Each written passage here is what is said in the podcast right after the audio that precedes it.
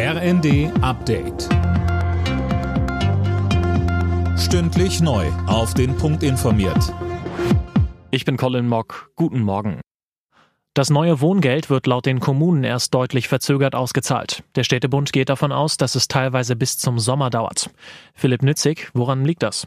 Die zuständigen Ämter haben schlichtweg zu wenig Personal. Das erklärte Städtebundchef Landsberg der Bild. Schon jetzt dauert es bis zu sechs Monate, bis ein Antrag bearbeitet wird. Künftig haben aber noch deutlich mehr Menschen Anspruch auf Wohngeld. Stellen die alle einen Antrag, staut sich die Bearbeitung weiter. Zwar haben die Kommunen Stellen ausgeschrieben, laut Landsberg können sie aber kaum besetzt werden. Justizminister Buschmann und Verkehrsminister Wissing fordern ein härteres Vorgehen bei Klimaprotesten. Vor allem die Blockade des Berliner Flughafens diese Woche kritisieren beide in der Bild am Sonntag scharf. Wissing wolle genau untersuchen lassen, wie es die Aktivisten in den Sicherheitsbereich schaffen konnten.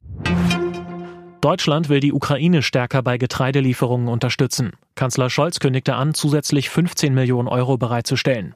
Silas Quiring, das Ganze läuft in Zusammenarbeit mit dem Welternährungsprogramm. Genau mit dem Geld wird jetzt ein Schiff finanziert, das ukrainisches Getreide nach Äthiopien bringt. Gleichzeitig wurde in Kiew eine neue Initiative vorgestellt. Sie heißt Getreide aus der Ukraine. Das Ziel, eine globale Hungersnot abzuwenden. Scholz sagte in einer Videobotschaft, Hunger dürfe nie wieder als Waffe eingesetzt werden. Die Ukraine ist einer der größten Getreideproduzenten weltweit.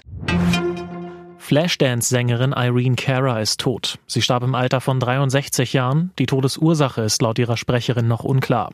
Cara wurde in den 80er Jahren mit den Hits Fame und What a Feeling weltberühmt. Für den Titelsong des Films Flashdance gewann sie einen Oscar.